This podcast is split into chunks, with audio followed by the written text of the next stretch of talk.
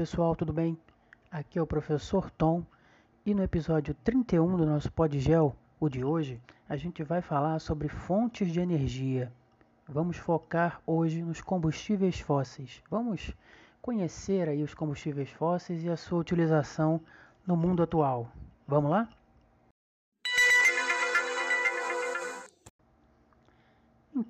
As transformações que a terceira revolução industrial promoveu na estrutura produtiva mundial foram seguidas de uma exigência progressiva de energia e também o crescimento econômico que foi observado em algumas regiões do mundo entre o final do século XX e o início do século XXI, além do crescimento populacional, intensificou a busca de fontes de energia. O aumento de veículos automotores em circulação, que é uma característica comum das sociedades em industrialização, também passou a requerer um maior volume de combustíveis fósseis, apesar de os veículos produzidos atualmente consumirem aí em média 50% menos combustível do que os veículos produzidos aí há, algumas décadas. Atualmente, há uma diversidade de fontes de energia classificadas em renováveis e não renováveis.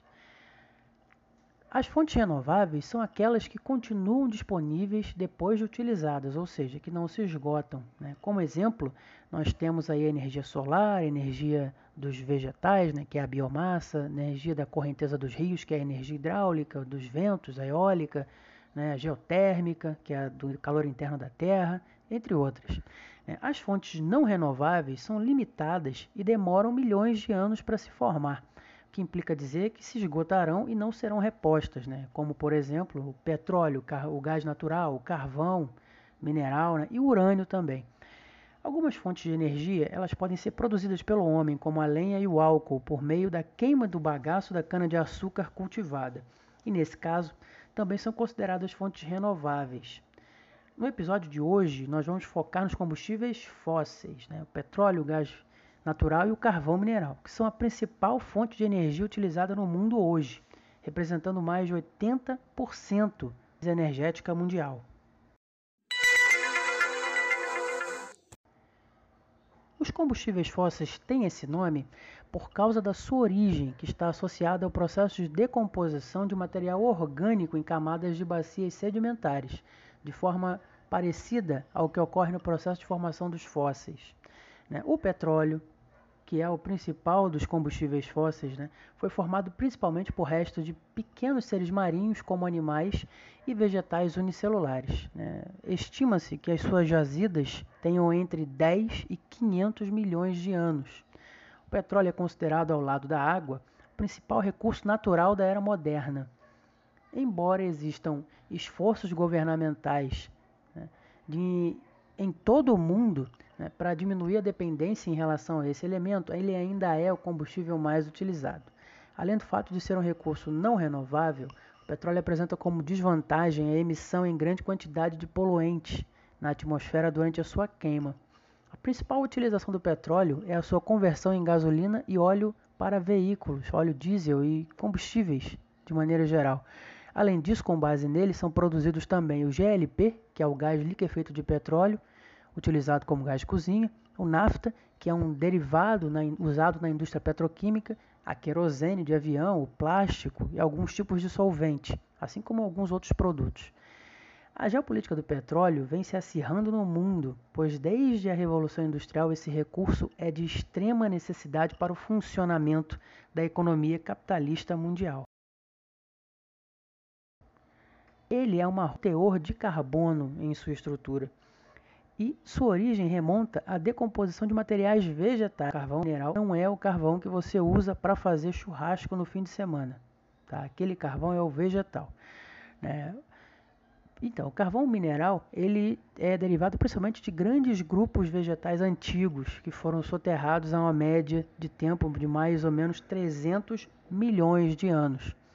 Existem quatro tipos de carvões minerais, mas o que apresenta como esse combustível fóssil ele ganha uma maior relevância na estruturação das sociedades com a primeira revolução industrial lá no século XVIII. Lembra? Inglaterra, carvão mineral, né? e ele era o principal recurso na época. Né?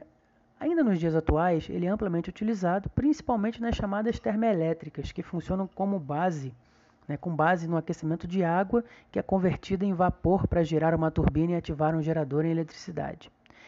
Embora seu poder calorífico e seu tempo de combustão resultem em uma grande vantagem em termos de produtividade, o carvão mineral é o mais poluente dos combustíveis fósseis, mas ainda é o mais abundante entre eles, e quase metade das suas reservas está na China. Por último, aí, o gás natural, que vem se tornando o mais promissor dos combustíveis fósseis em termos de investimento e utilização. Suas vantagens né, são né, o fato de ser menos poluente do que os demais do seu grupo, né, possui amplas reservas né, e o custo de produção de energia com base nele é menor do que com base no carvão né, e no urânio também. Né. O seu processo de formação ocorre geralmente em conjunto com o petróleo, embora nem sempre eles se encontrem nas mesmas áreas. As duas potências mundiais em termos de reserva e exploração do gás natural são a Rússia e os Estados Unidos. Os russos, inclusive, fazem um bom uso geopolítico desse recurso, uma vez que boa parte da Ásia e da Europa é dependente da importação desse produto que circula em gasodutos construídos pela Rússia em vários territórios, incluindo a Ucrânia. A principal limitação do uso do gás natural né, como combustível é em relação ao seu transporte e à sua estocagem, que exigem atualmente gasodutos imensos, que podem causar grande impacto ambiental.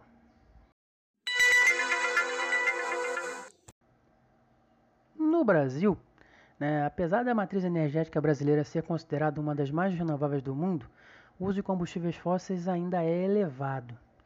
É, o país ainda é bastante dependente do uso dos combustíveis fósseis, especialmente do petróleo. E agora também, né, o gás natural vem crescendo bastante.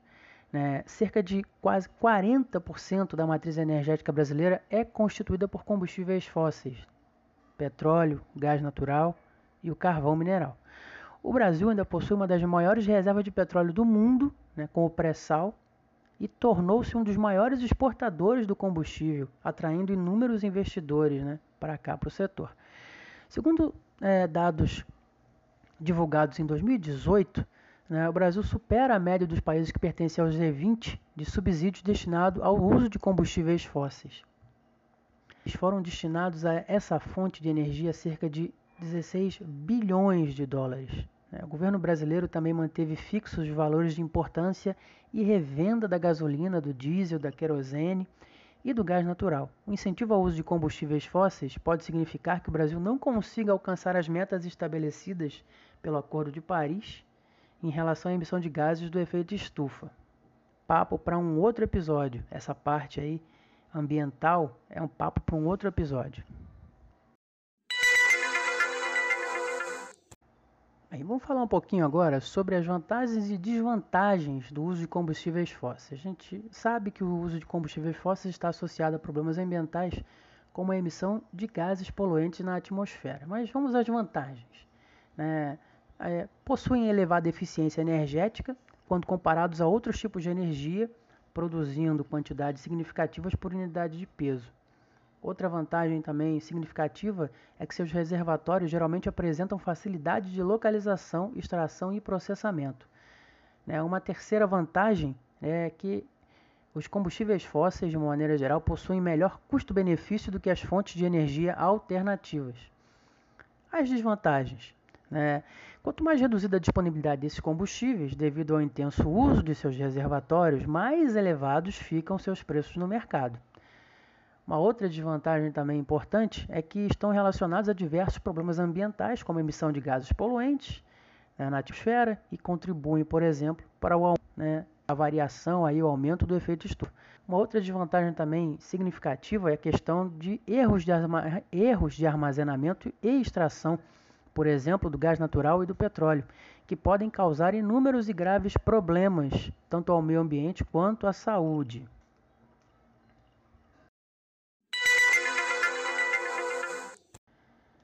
Bem, não daria para a gente falar de combustíveis fósseis e não fazer a relação. O combustível está associado a diversos problemas né, da área ambiental. Né, a dependência da matriz energética mundial em relação às fontes não renováveis faz com que os reservatórios diminuam cada vez mais, né, devido à exploração intensa e desenfreada desses recursos. E por serem fontes não renováveis né, de energia, a disponibilidade desses combustíveis fósseis está ameaçada e, portanto, também. Outro problema ambiental importantíssimo é a questão da emissão de gases do efeito estufa por meio da queima desses combustíveis. O dióxido de carbono é um dos principais gases que intensificam o efeito estufa e provoca alterações climáticas.